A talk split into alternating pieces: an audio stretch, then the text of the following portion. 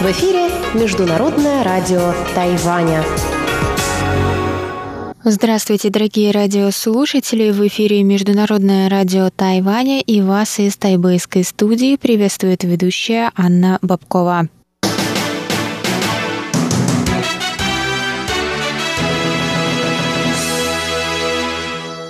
Сегодня среда, 27 мая, и мы начинаем наше ежедневное вещание с выпуска новостей сегодняшнего дня, а затем вы, как всегда, прослушаете тематические передачи «Среды», «Китаеведение. Устная история» с Владимиром Малявиным, «Новости экономики» с Андреем Солодовым и повтор передачи прошлой недели «Звуки города» с Валерией Гемрановой и Иваном Юмином. Я вам также напоминаю, что на коротких волнах вы можете слушать нас на следующих частотах 5900 900 кГц 17 до 17.30 UTC и 9490 кГц с 11 до 12 UTC. И также, конечно, заходите на наш сайт, там вы можете в любое время узнать последние новости с Тайваня и послушать ваши любимые передачи по адресу ru.rti.org.tw. А теперь давайте к новостям.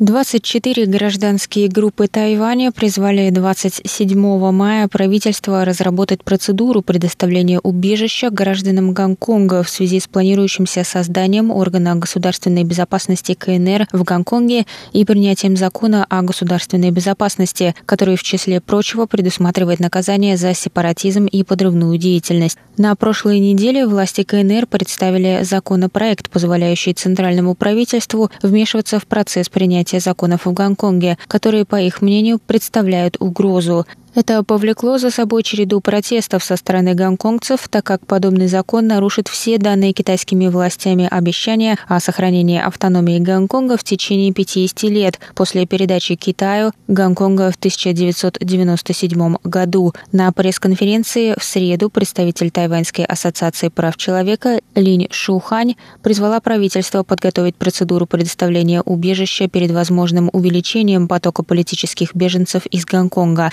На данный момент подобное законодательство на Тайване отсутствует. Президент Цай Инуэнь сказала в среду, что она поручила Совету по делам материкового Китая разработать план по оказанию гуманитарного содействия, который включит в себя права на вид на жительство и предоставление социальной поддержки пребывающим на Тайвань гражданам Гонконга. План включит в себя бюджет и необходимые правки для упрощения процесса предоставления убежища, и подробности будут опубликованы настолько скоро, насколько это возможно, добавила президент.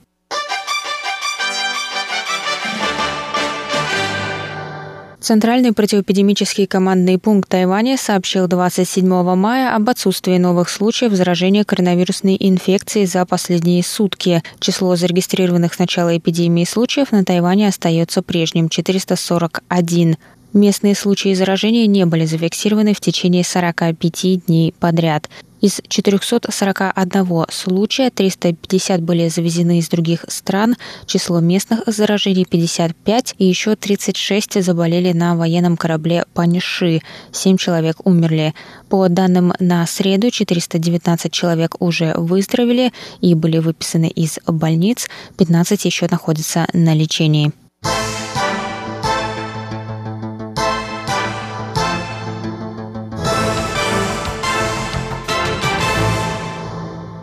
Меры по соблюдению социальной дистанции при рассадке в кинотеатрах и других публичных местах будут упразднены 7 июня, рассказал в радиоинтервью министр здравоохранения Тайваня Чень Шиджун 27 мая.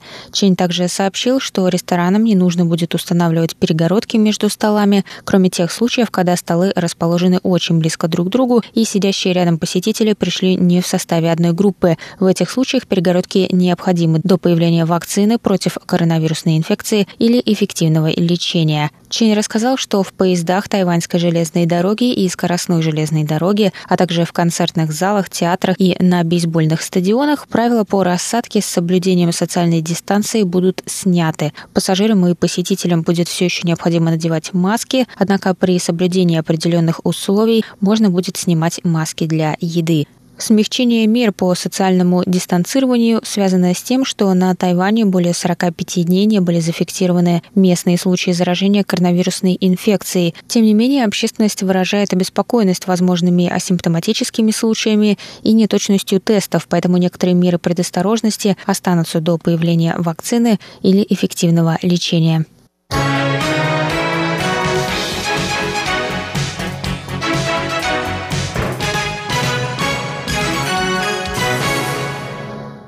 Кластерное заражение коронавирусной инфекцией на военном корабле началось на Тайване, а не в Палау, как считалось прежде, сообщили 26 мая в Центральном противоэпидемическом командном пункте Тайваня. Напоминаем, что флотилия «Дружбы», состоявшая из трех военных кораблей с 744 людьми на борту, посещала Палау с тренировочной миссией с 12 по 15 марта. 9 апреля флотилия вернулась на Тайвань, после чего сразу у 24 членов экипажа корабля «Паньши» подтвердилась коронавирусная инфекция. Затем число заболевших достигло 36. Советник Центрального противоэпидемического командного пункта Джана Шанчунь рассказал, что первый известный случай заболевания на борту был зарегистрирован 10 марта, то есть до прибытия экипажа в Палау. Таким образом, инфекция, вероятнее всего, была принесена на борт до 5 марта, прежде чем корабль покинул тайваньский порт. Экипаж корабля Паньши поднялся на борт 21 февраля и должен был оставаться на корабле до отплытия 5 марта. Однако стало известно, Известно, что им было разрешено покинуть судно во время выходных по случаю 28 февраля. Возможно, кто-то из членов экипажа заразился в этот период. На момент пребывания в Палау только один из членов экипажа был болен коронавирусной инфекцией, и он не вступал в контакт с жителями Палау. 20 апреля министр здравоохранения Палау сообщил, что никто в его стране не заболел. В Центральном противоэпидемическом командном пункте также рассказали, что основным симптомом у зараженных на корабле была потеря обоняния, что соответствует симптомам, которые испытывают заболевшие в Европе и Америке. Однако штамм вируса не совпал с европейским или американским, а был более похож на штамм из Филиппин. Расследованию не удалось определить первоисточник инфекции, поэтому было принято решение закрыть дело, заявили в Центральном противоэпидемическом командном пункте.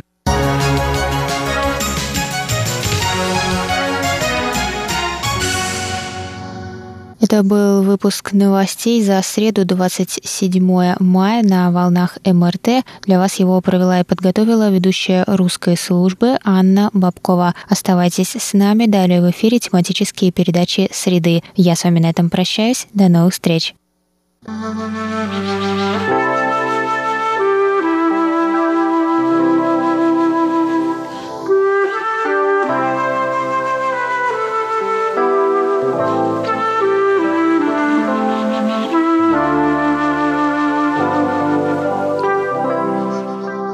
Говорит Международное радио Тайваня. Здравствуйте, дорогие радиослушатели. В эфире передача «Китаеведение. Устная история». У микрофона Владимир Малявин.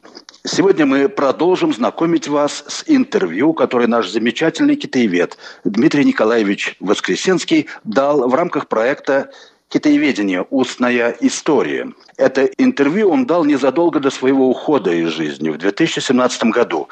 Интервью брал Валентин Лю. Итак, новая, очередная, четвертая часть интервью нашего замечательного китаеведа, специалиста в области классической китайской литературы и переводчика Дмитрия Николаевича Воскресенского.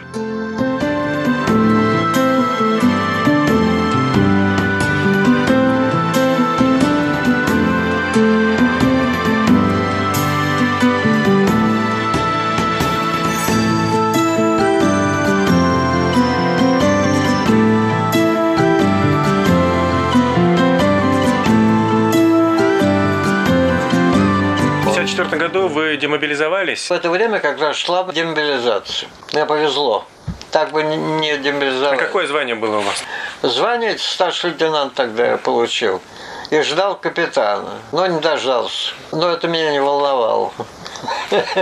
Потому что я уже точно решил свою судьбу. И тогда я уехал в Москву. Э, Москву, а в Москве я сразу поступил на филфак, восточное отделение, которое в это время открылось. В аспирантуру? В аспирантуру. В аспирантуре были четыре первых аспиранта. Это был прообраз ИСА. Была группа, которую возглавляла позднее. Она в это время как раз приехала из Ленинграда. Вот, и она взяла четырех аспирантов. Четыре аспиранта было это я. Я поступил как литературовед. Манухин то же самое. Он стал заниматься Динпинмей, а я стал заниматься у Динзы неофициальной историей. И два лингвиста было. Ина такая, она как-то исчезла. И Сталь Кишинский, лингвист. Он как тоже скис и немножко преподавал он у нас в этом отделении, а потом куда-то исчез. Вот это была предтечь, так сказать, ИСА. Собственно говоря, в 1956 году, конечно, 56 год, это образование как раз ИСА, по-моему, да? И я уехал уже от ИСА и Министерства высшего образования в Китай.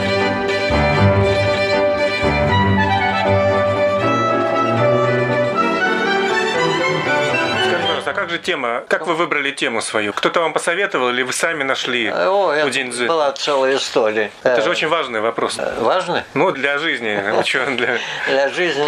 Ну, Для- вашей судьбы. Правильно, наверное. Вы знаете, в общем, в какой-то степени случайно. Поскольку я занимался, поскольку мне нравилась китайская классика и китайский язык, то мне хотелось остановиться на каком-то произведении, которое давало мне много в области не только языка и словесности, но и культуры тоже самое. Тогда я советовался с Ильей Михайловичем Ашаниным. Он мне предложил роман 19 века, как он называется, уже вылетел из головы. А позднее его, вот мне предложила вот эта Жюлин Вайша «Неофициальная история конфуцианцев». Почему? Потому что это один из пяти классических романов, который в это время переводился здесь, в Москве. Дело в том, что в это время переводил Панасюк Саньго, Рогачев Шуйхуджуань, затем Рогачев же вместе с Колоколовым Сиюдзи «Путешествие на запад», Джинпинмей вот занимался Манухин, оставался Жулин Вайшин, неофициальная история. Я это взял, не жалею, до сих пор не жалею. Я написал диссертацию, но не успел тогда защититься, потому что меня отправили в Китай, тоже в аспирантуру Пекинского университета. А как решился вопрос с отправкой в Китай? Вот как это все произошло? Случилось как? Ну вот, например, я просто приведу пример, что Михаил Васильевич Крюков, и он идет по улице в Москве и встречает э, Владимира Степановича Мясникова, одногруппника своего. Мясников говорит, извини, я тороплюсь, тут оформляем документы в Китай. А Крюков говорит, как там, ты едешь в Китай и молчишь, и бежит тоже, оформляет документы Мишей. Крюгом я знаком с самого Это начала. пример, да.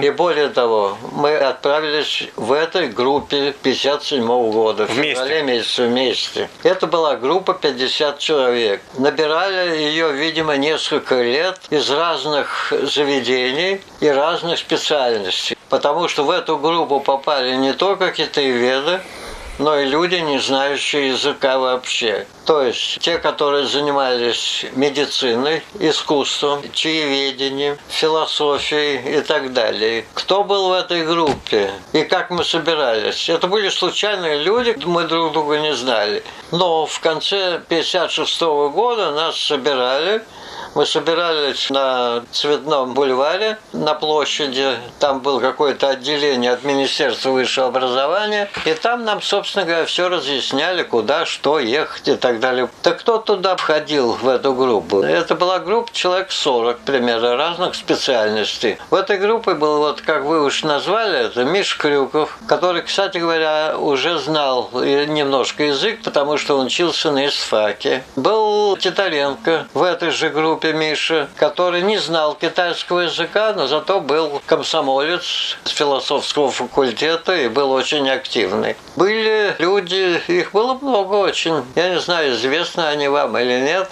Ну, в общем, короче говоря, было... Нет, я должен найти обязательно. А, вот они. Вот, пожалуйста, аспиранты были. В этой группе. Это 57-59 год. Я там был. А другие были больше. В аспирантуре были я, Женя Виноградов из Ленинграда, Вадим Шабалин, известный вам фамилия. Он был экономистом. Студенты Титаренко, Решетов. Решетов из Санкт-Петербурга. Он занимался этнографией. Володя Гусаров, который занимался там языков, потом остался политическими порторгом. Аким Торопов, тоже из Ленинграда. Миша Крюков, Карл Кондратьев и так далее. Были дамы. Зина Лапина, Люся Егорова, это жена Стаса он умер недавно. Она преподаватель китайского языка Эля Стулова, не знаю, слышали вы. Она занималась литературой и, в частности, манчжурскими баудюанями. Зарема Григорова – это моя первая студентка, когда я преподавал на филфаке. Она же Линшайла, у нее настоящее имя Линшайла было и так далее. Она китаянка была? Линшайла нет, они были откуда такой Средней Азии, mm. по-моему, из Синдиана. Дунга, Дунгане. Дунгане они да. были, да. Она жива, она преподает, она же Григорова, да, в общем. Да, а Григоров Ваня тоже был, это мой студент тоже был, из военного института был. Были временные, потом приезжали туда. Это Виктор Петров, Серебряков, Симанов, Румянцев. Они приезжали на короткое время. Я там был два года. Я был там два года и получил там от ректора Майнчу э, документ об окончании аспирантуры. То есть я окончил две аспирантуры, я был там первый филолог, аспирант и последний, по-моему. Так что вот так вот сложилась эта судьба моя.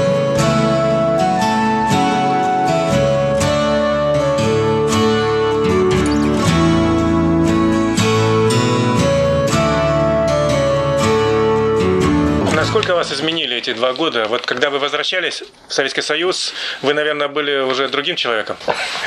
Но я немножко утрирую. Я понимаю. Как вам сказать? Ну, во-первых, я туда приехал вот с такими глазами. И я был счастлив, что я туда приехал, потому что я увидел совершенно другой мир, страну, которую я, в общем, люблю по книгам, и увидел ее в ощущениях своих. Ведь я каждый день я ходил или на велосипеде там ездили мы и так далее. Я даже был старшим группы этой. Вернее, старшим не как староста, а старшим близким посольству. Так что ли. Отчет там и так далее и тому подобное. Потому что я-то приехал уже как преподаватель туда. И для меня это был совершенно новый мир, который открылся, который я увидел и осязать стал. Это было очень А вот насколько, важно. насколько отличался этот реальный мир, новый мир, который вы увидели, от того идеального мира, который вы представляли себе заочно до приезда в Китай, от воображаемого Китая? Ну, видите ли, когда его не видишь, этот мир, то складывается определенное романтическое какое-то представление. Я увидел Китай с разных сторон, из хороших, и с плохих сторон. Я увидел великолепную культуру и в то же время бедность, потому что я увидел Китай в разных разрезах и увидел разные судьбы людей, и разных людей, главное. Но для меня было важно, что это моя я...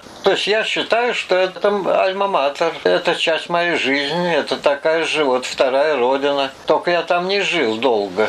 Но в общей сложности я там прожил, я подсчитал, я ведь много раз там был. Э, в общем-то, 6-7 лет. Потому что я приезжал в командировки и так далее. И я уже знал Китай, и китайцы делали вот такие глаза. Когда они начинали что-нибудь завирать, я говорю, ну брось. Я говорю, дяпа. Трудно ли было привыкать к жизни в Китае? Привыкать к этой жизни? Да нет. Я жил в общежитии, так же, как все студенты. У нас был в Пекинском университете, там были джаи. Я жил Арши джая, 21 джай на третьем этаже. Напротив меня был Шабалин, по-моему. А Титаренко очень быстро женился и уехал из этого джая в Юане. Это старые домики там такие. С двориками. С двориками, да. Я там прожил... Сначала было тяжело, потому что мы приехали поздней осенью, и было очень холодно. и нужно было все абсолютно замазывать, потому что отовсюду свистело. Китайцы не обращали на это внимания, они всегда ходили, как вам известно, без головных уборах, у них лекции читают, это ветер дует со всех сторон. А у меня в комнате, у меня была отдельная комната, цементный пол, стол стоял и кровать какая-то, матрас. Больше ничего не было. Значит, надо было циновку покупать обязательно, потому что пол цементный. Надо было замазывать или заклеивать окна, потому что, как вы сами знаете, в общем, какие-то зимы бывают холодные очень. Но я привык к этому как-то уже. Когда я потом приезжал, я уже останавливался не так, конечно.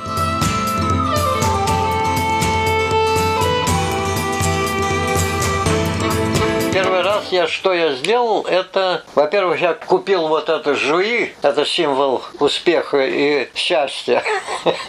12 юаней я заплатил. Потом оказалось, что это очень дорого, потому что это, это нефрит. Вот. Покупал книги, естественно. Как вы наладили питание там? Питание наладил так. Я завтракал сам, самостоятельно. Иногда ходил, у нас была столовая для европейцев. А дело в том, что студенты не только наши, были, но из других стран. Были даже французы, вот я могу сказать, кто был. Немцы были и так далее. И там европейская кухня была. Но была китайская кухня, можно было туда идти. Но я какие-то вещи покупал дома, а обедал я, естественно, или в китайской столовке, я очень любил китайскую столовку, обычную столовку. Когда приходишь, вот этот самый лаубайсина приходит или гумжин, и смотришь на меню, на доске мелом написано, и, и диву даешься. У нас там котлеты микояновские, там салат и так далее, а китайское меню это 50 названий, ты выбираешь. Я быстро, потом я люблю очень китайскую кухню, и потом я, Лен Черкасский, например, у меня всегда смеялся, когда они приходили в гости, вот сидели здесь за столом. Это сейчас у меня в это все. А раньше можно было сесть за стол нормально. Всегда говорил, ну, говорит, ты спец. Я действительно любил делать китайские блюда, и у меня очень много меню сохранилось. А какие вы блюда лучше всего готовите? Ваши коронные блюда какие? Коронные, наверное, одно из первых блюд, которые я любил, это 辣子鸡. Острая курица, курица. Да. Вот. 黄羊肉, угу. тоже, или 红羊肉. Угу. Это Баранин. И там масса другого, mm-hmm. конечно, безусловно. Ну и, конечно, 北京烤鸭. Mm-hmm. 北京烤鸭 никогда Пекинская не забуду, когда да? меня пригласил профессор Ян Сяньи. Это тогда еще было, 50-е годы. Это специалист по англо-китайской литературе. Он, так же, как я, переводил тоже 儒林外史 на английский язык. Ян Сяньи, а его жена была Глэдис Янг. Глэдис Янг англичанка. И вот они меня, им посоветовал встретиться со мной мой Сяншин Удзусян. Я ничего не говорил о нем, кстати говоря. Удзусян Сяншин. И они меня пригласили в Бэйдин Кауя. Я был восхищен. Это было первое посещение. Это было Чань Мэнвай за воротами. Чань Мэнвай, вот это на улице Чань Мэндади. Передние ворота. И, и была интересная очень встреча. Вот в эти годы я познакомился примерно, примерно в эти годы с Танюшан. Ее мама немка, она работала в это время, мама работала в Пекинском университете, преподавала немецкий язык, а Танюша, я не помню, чем она там занималась, училась или что, но она тогда вышла замуж за нашего специалиста и приехала вместе с ним уже в Советский Союз. И поэтому у нее дети от первого брака, это Ваня, он умер, а дочка, она в Канаде, она вышла замуж за китайца, по-моему, если не ошибаюсь, и отправилась в Канаду. Не помню фамилии только его. Я его-то знаю, Валя его звали. Так что вот так. Какие отношения у вас связывали с Черкасским? Черкасским? Да. Я могу даже... Он написал обо мне даже, когда он уехал в Израиль. Вы дружили с ним, да? Да. Мы с ним дружили, мы неоднократно встречались с ним. Мне он очень...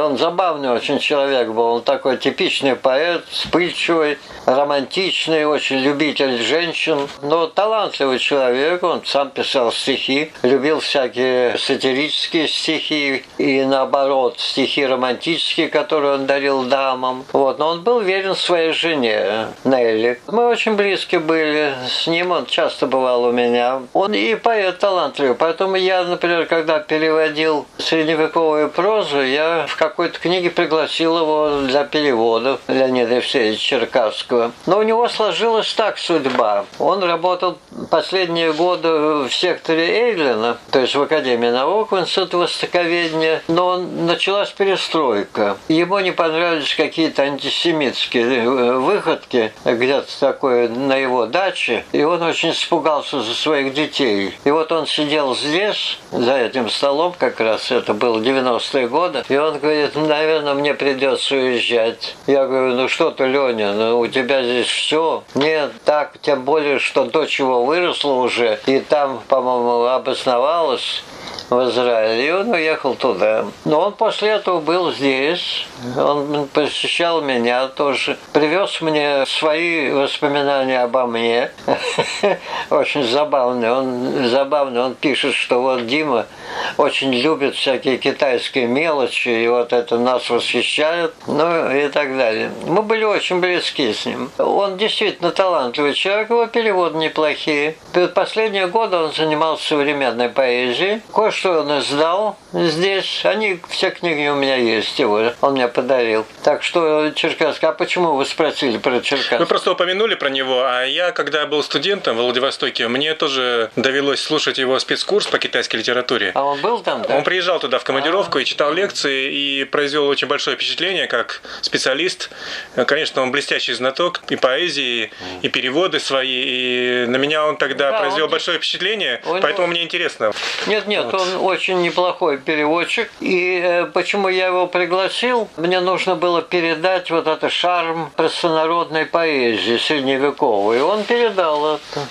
А вот интересно, вот раз зашел вопрос про переводы, да, и вы говорили где-то, писали даже о том, что переводить-то приходилось вещи разного уровня. И от шедевров, и от классики до каких-то, может быть, литературных поделок. Как все-таки вы относитесь к этой проблеме вот перевода, скажем, украшательства переводчикам текста оригинала? Или вынужденно, или добровольно? Как к этому относиться? Насчет украшательства да. я как раз в своей статье, которая называется «Подводные камни художественного перевода», которую я никак не могу опубликовать, я делал доклад в МЛИ, в Институт мировой литературы. Я его начинаю с того, что я разбираю перевод Василия Михайловича Алексеева, который считается образцом перевода Ляо Джая Пасунлина. И говорю, что даже Алексеев, он отходит от смысла, он добавляет что-то или что-то наоборот убирает. Это естественно, потому что нельзя буквально переводить. И я, собственно говоря, так перевожу. Я не исключаю ошибок, поэтому я очень гуманно отношусь к переводам наших молодых переводчиков, потому что я знаю, что это трудно.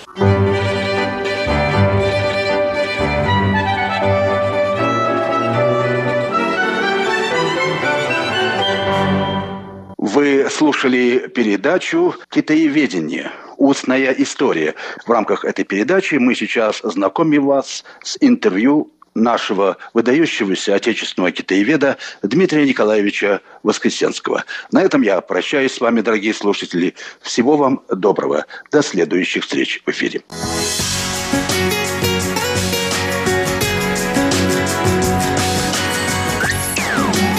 Эфире Международное радио Тайваня.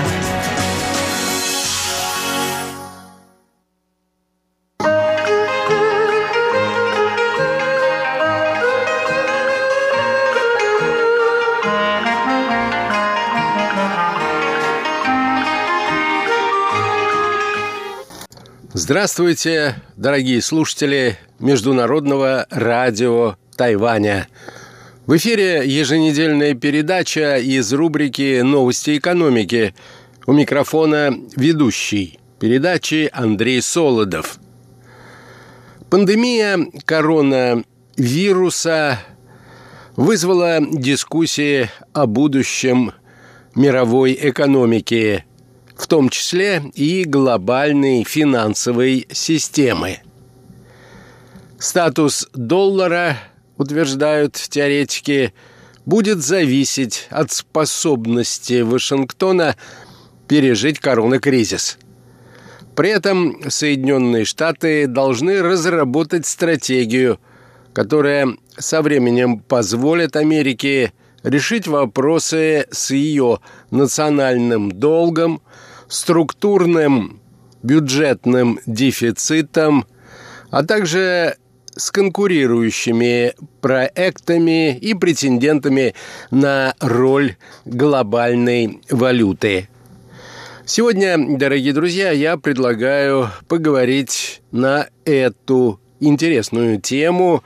А для того, чтобы вызвать нашу дискуссию, я решил познакомить вас с публикацией известного американского экономиста Генри Полсона-младшего.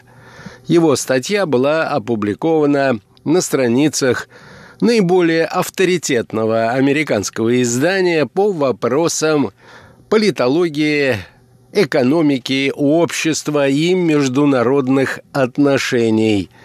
Международные проблемы или Foreign Affairs по-английски. Итак, наша тема сегодня – перспективы глобальных финансовых рынков.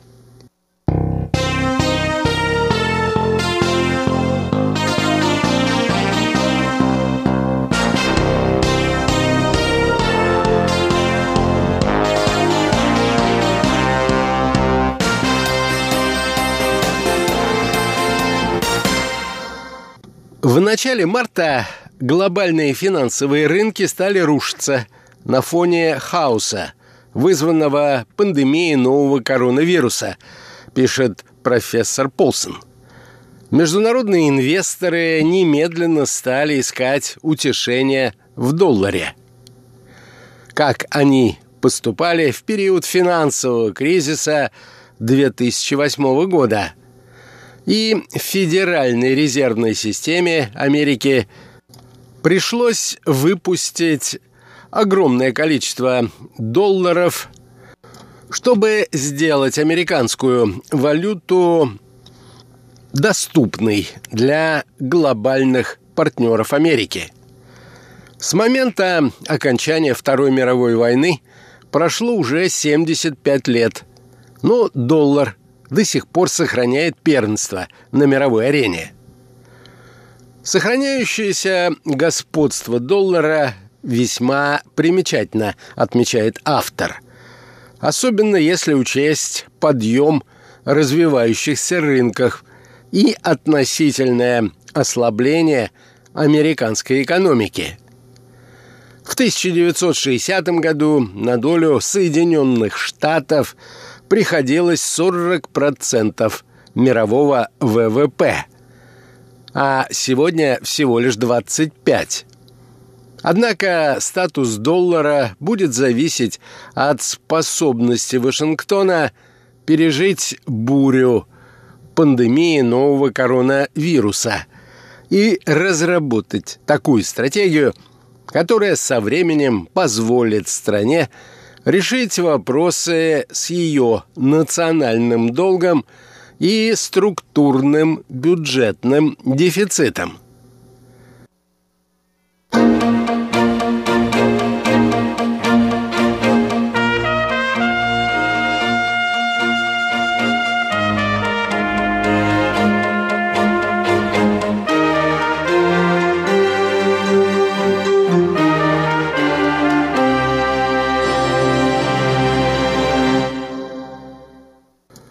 Статус доллара имеет значение, пишет профессор Полсон.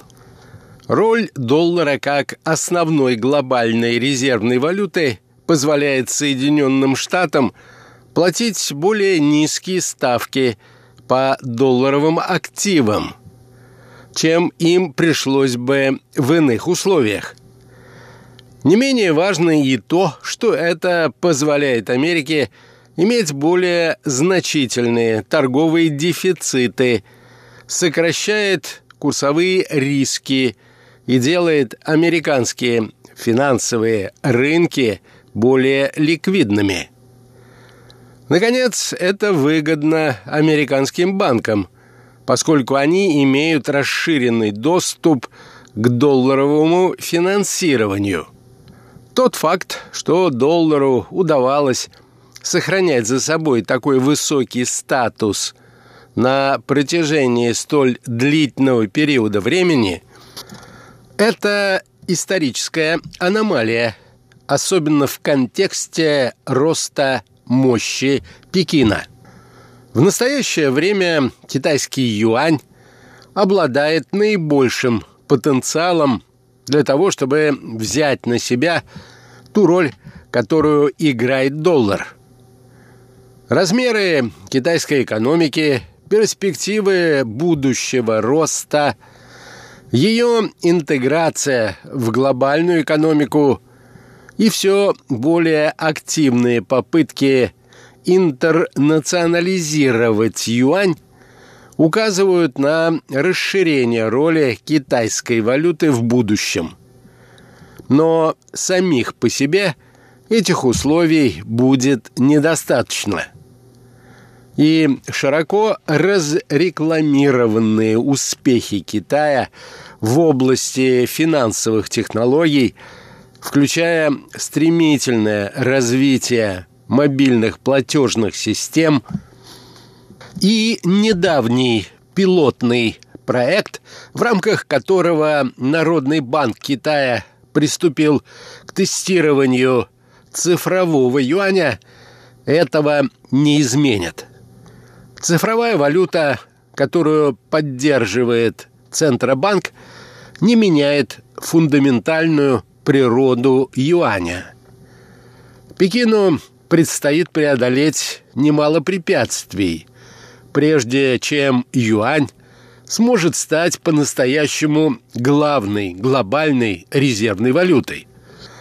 Помимо целого ряда радикальных мер, ему необходимо будет достичь большего прогресса в процессе перехода к рыночной экономике, усовершенствовать систему корпоративного управления и создать эффективные хорошо организованные финансовые рынки, которые заслужат уважения международных инвесторов, с тем, чтобы Пекин мог снять ограничения на движение капитала и превратить юань в рыночную валюту.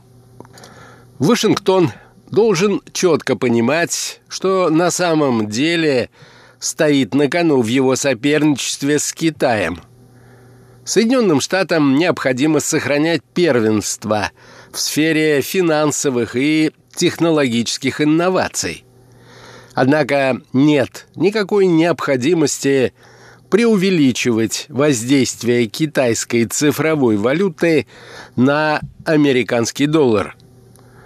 В первую очередь Соединенным Штатам необходимо сохранять те условия, которые изначально позволили доллару занять господствующие позиции. Это, прежде всего, динамично развивающаяся экономика, в основе которой лежат разумные макроэкономическая и фискальная стратегии. Прозрачная, открытая политическая система. Лидерские позиции в мировой политике, экономике – и системе безопасности. Коротко говоря, сохранение статуса доллара будет зависеть не от того, что происходит в Китае. Оно будет практически полностью зависеть от способности Соединенных Штатов адаптировать свою экономику после окончания пандемии нового коронавируса. Адаптировать таким образом, чтобы она и дальше оставалась образцом успеха.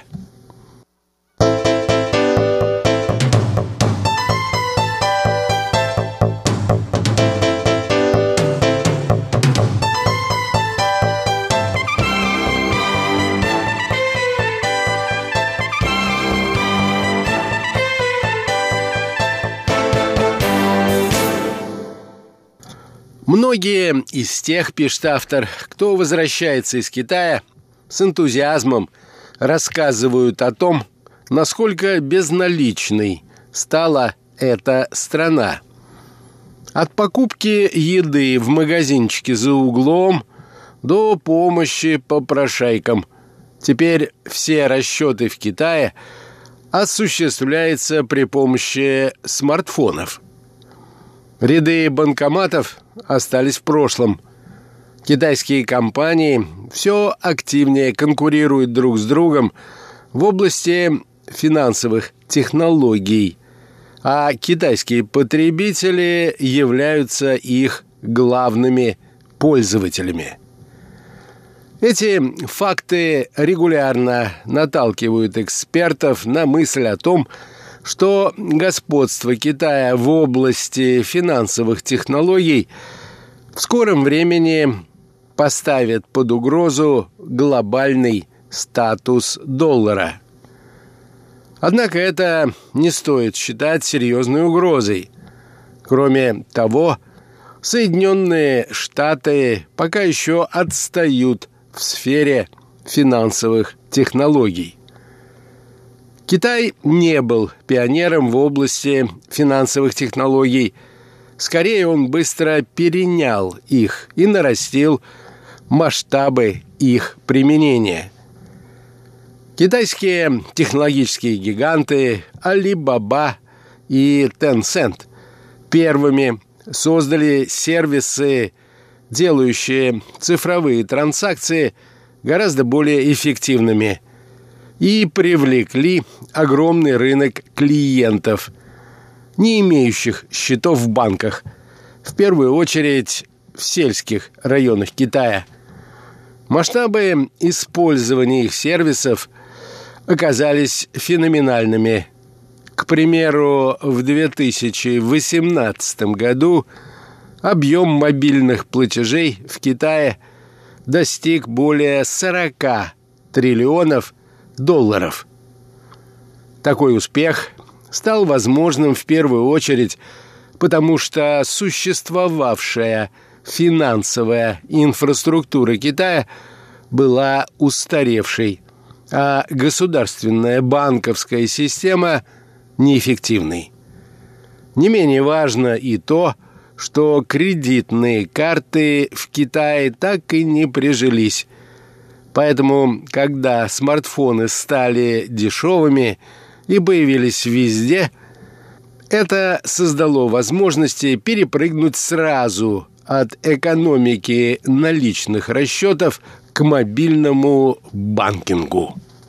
В заключение статьи автор пишет, те, кто беспокоится о том, что появление китайской цифровой валюты – может ознаменовать собой конец первенства доллара, не понимают одного.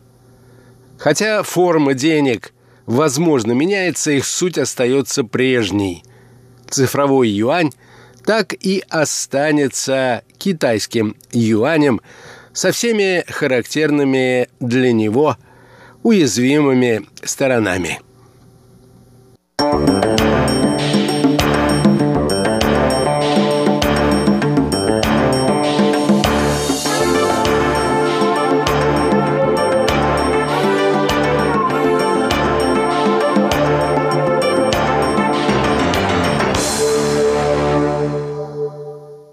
Всего вам доброго, дорогие друзья, и до новых встреч на наших волнах.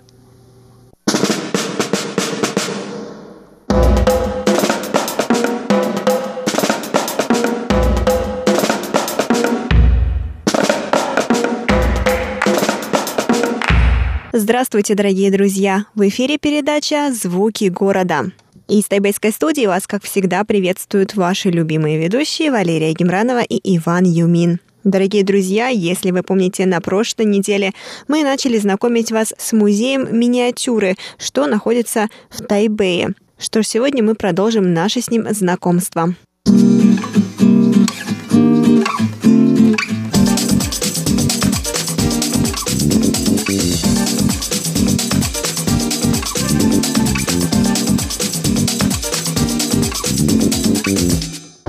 Ваня, смотри, это место Чудора. Смотри, как это здорово. Вот здесь написано, что это, значит, миниатюра называется место Чудора. Это такой дом, а, который до сих пор можно найти в Соединенных Штатах Америки. Место Чудора автора Джона Ховарда. У него, значит, на первом этаже расположено два магазина. Один магазин – это конфетный магазин, либо магазин сладостей, второй – это магазин цветов. А на втором этаже расположена арт-студия и галерея, где люди могли наслаждаться э, картинами.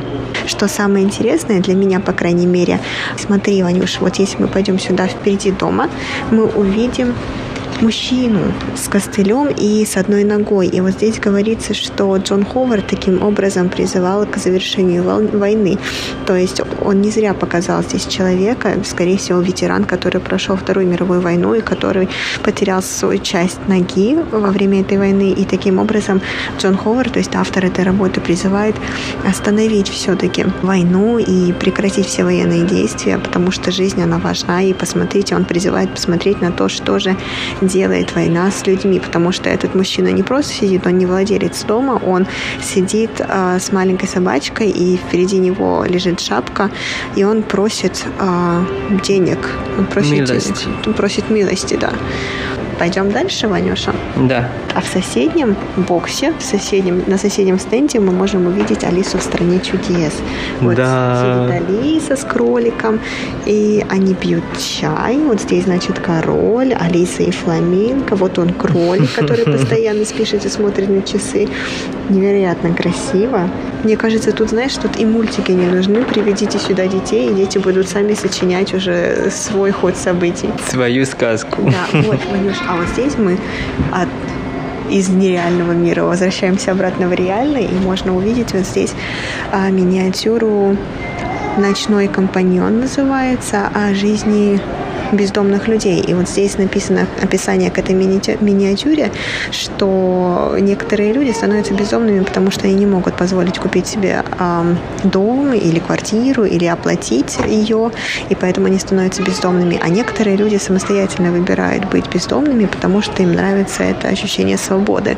И им нравится это ощущение, что каждый угол, каждая улица – это их дом. Им не нужно привязываться к одному какому-то месту. И вот здесь изображена женщина, которая упала буквально спать а, перед дверьми закрытого магазина. И вот она с а, котенком, тоже бездомным, спит вместе, положив голову на какой-то пакет.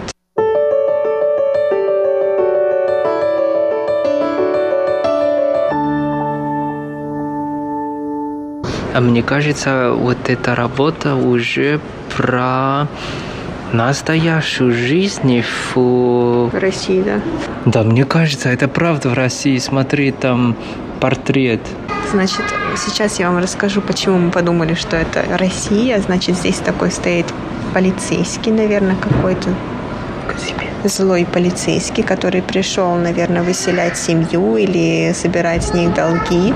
Вот здесь, значит, стоят такие два мешка грязных, скорее всего, с картошкой. Там метелка тоже стоит, такая прям деревенская метелка. И, значит, э, это происходит все в таком небогатом доме, э, где живут четверо людей. Мама, папа, две дочери или какая-то прислуга. Еще я не знаю, кто они такие. В общем, четыре человека, три из них женщины, один мужчина. Схватился руками за голову и сидит, не понимает, что же ему делать в этой ситуации. И вот у женщины, у одной еще ребенок маленький на руках. То есть действительно дом очень небогат, у них всего-навсего одна керосиновая лампа висит под потолком, чтобы освещать помещение.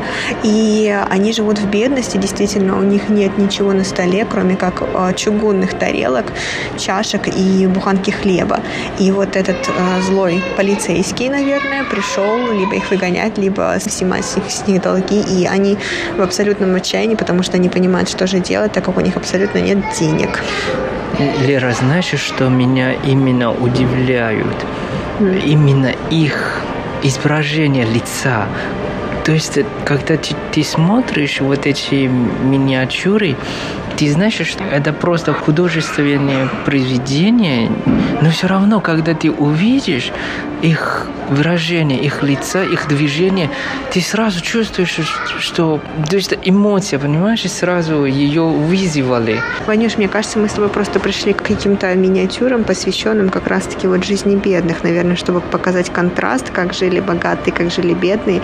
И вот здесь получается следующая миниатюра. Это тоже такое достаточно бедное помещение, всего лампа, очень много людей, опять-таки буханка хлеба, чугунный кувшин, бедный какой-то, в общем, очень достаточно такой в потрепанной одежде мужчина на костыле. И вот следующая миниатюра – это только женщины одни, они, я так понимаю, они просто стирают, возможно, какая-то прачечная, возможно, это дом, они просто так развешивали дома одежду, которая сушилась тогда. Ну а здесь четыре женщины, одна девочка. Все очень бедно, все очень грязно, разрушено. Мне даже интересно посмотреть, что же это за миниатюры, Ваня. Автор вот этих миниатюр – это Стив Хилберт. Вот, и он как раз-таки вот эти три миниатюры, которые мы описали, они принадлежат ему. И вот, как мы уже сказали с Ваней, первая миниатюра действительно о взимании долгов, о взимании денег, вот уплату за квартиру, за помещение в данном случае, где там жили люди. Вот, и называется No Room Without Paying, или ни, ни одной комнаты без оплаты. Вторая комната называется Opium Smoker или опиумный курильщик. И третья миниатюра называется Low Lodging House. Место для бедных. В общем, эти три миниатюры отражают темную сторону нашего общества. Да, здесь правда столько разных.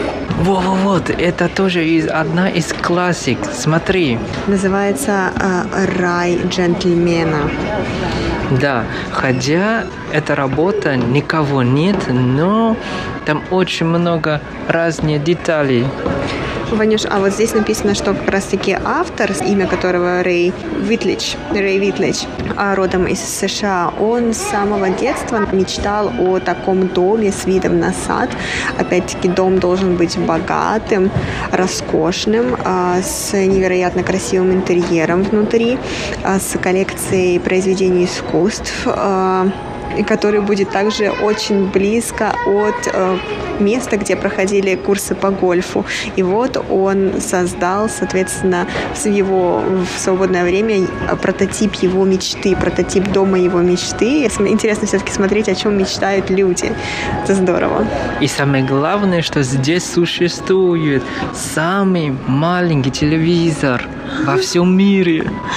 Точно! Ваня, там даже идут тайваньские новости или тайваньская передача какая-то. Очень интересно. Вот неудивительно, почему именно эта работа стала самая популярная в этом музее. Действительно, я думала, самая популярная это Дом Роз. Нет? Не, это самое огромное. Ванюша, а вот здесь как раз-таки находится коллекция автомобилей, потому что владелец эм, данной выставки, данного музея, точнее, владелец данного музея, он поначалу коллекционировал классические автомобили, то есть не в их а, оригинальном варианте, а вот, естественно, миниатюрные модели классических автомобилей. Вот здесь мы можем видеть как раз-таки всю эту коллекцию. Ваня, вот здесь миниатюра, которую должен знать, по крайней мере, каждый американец, я так думаю, каждый гражданин США, потому что эта миниатюра называется «Приключения Тома Сойера». Даже я в своем детстве их читала. Вот здесь, значит, стоит а, такой стенд, а, где продают лимонад за 5 долларов. Вот, значит, целая куча лимонов нарезанных, лимонад, лежит собака. И вот это вот известный домик на дереве Тома Сойера. Вот здесь еще классика этого музея называется «Шахта на дереве».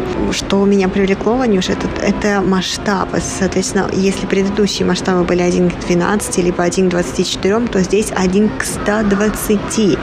Невероятное, какие тончайшие просто подробности, мельчайшие подробности ты можешь увидеть. Вот миниатюрная лестница, колеса, маленькие человечки, домики. Это все настолько искусно сделано, что мне хочется, наверное, потратить час-два для того, чтобы полностью изучить эту миниатюру, потому что это действительно впечатляет. Валера, здесь также написано, что была очень-очень печальная история, что эта работа сломаны. И Они долго-долго реставрировали, и сейчас мы можем еще раз ее увидеть. Вот смотри, здесь написано, что здесь правда очень детально, даже лестницы и вот эти рабочие тоже, их движение. Да, Ванюш, не, нужно не сказать, что это самая маленькая миниатюра вот в этом музее. Удивительно. Лера, вот здесь еще огромная классика. А, называется Thunder River, а, или Громовая река на, в переводе на русский язык. И вот здесь говорится, что если бы вы находились в Колорадо в 1912 году, то вам бы не понадобился зонт. Но, тем не менее, внезапный дождь, внезапный ливень накрыл с головой все и вся в этом городе, и поэтому вся жизнь остановилась. И автор этой работы говорит, что я надеюсь, что эта картина, что это произведение перенесет вас в одно очень специальное место где-то во времени. Лера, смотри, вот это правда, ты сразу увидишь, как они жили. Такая работа, правда, удивительна. Это, мне кажется, передает еще сильнее эмоций, чем фотографии правда. Дает э, тебе пространство, чтобы воображать. Да, согласна. Лера, дальше мы видим, это тоже огромная работа и вообще потрясающая. Это Букингемский дворец. Да, для тех, кто хотел когда-нибудь оказаться внутри и посмотреть на то, как же Букингемский дворец выглядит изнутри, добро пожаловать. Вы можете посмотреть эту работу с другой стороны. То есть вот мы увидели ее с фронтальной стороны, и если мы зайдем за Вау. выставочный экспонат, то есть с другой стороны, сзади, мы можем увидеть как же выглядят залы изнутри. Это действительно невероятная роскошь, позолота, а, белые колонны везде, огромный стол на, я не знаю, на сколько персон. В общем, это действительно очень богато, очень роскошно. И надо сказать, что это правда по-настоящему. То есть сейчас мы увидим, и по-настоящему они существуют в Лондоне.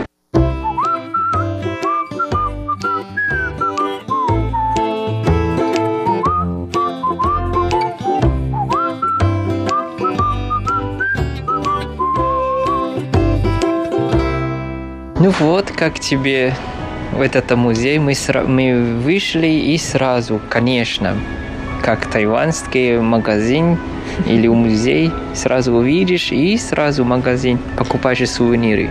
Ну, это не только на Тайване, это есть везде. Музей же тоже нужно на, что- на что-то жить. А вообще от музея я в восторге.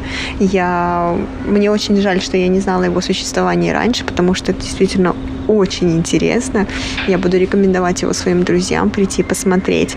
Вот, мне кажется, это невероятное просто место для детей, которые могут посмотреть, изучить. То есть это действительно, ты сказал, что это намного лучше фотографий, потому что фотографии плоские, они не передают все, весь тот набор эмоций, который ты можешь испытать, когда ты придешь и посмотришь на эти миниатюры уже своими глазами.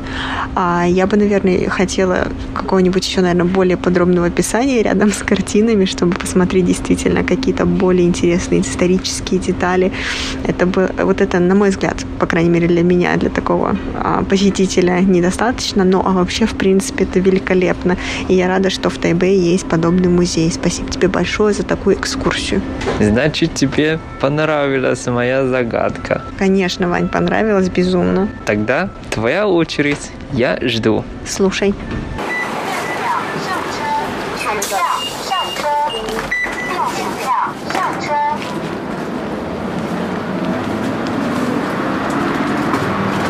Дорогие друзья, сегодняшняя передача подошла к концу. Ее приготовили и провели ваши любимые ведущие Иван Юмин. И Валерия Гемранова. До скорой встречи. Пока-пока.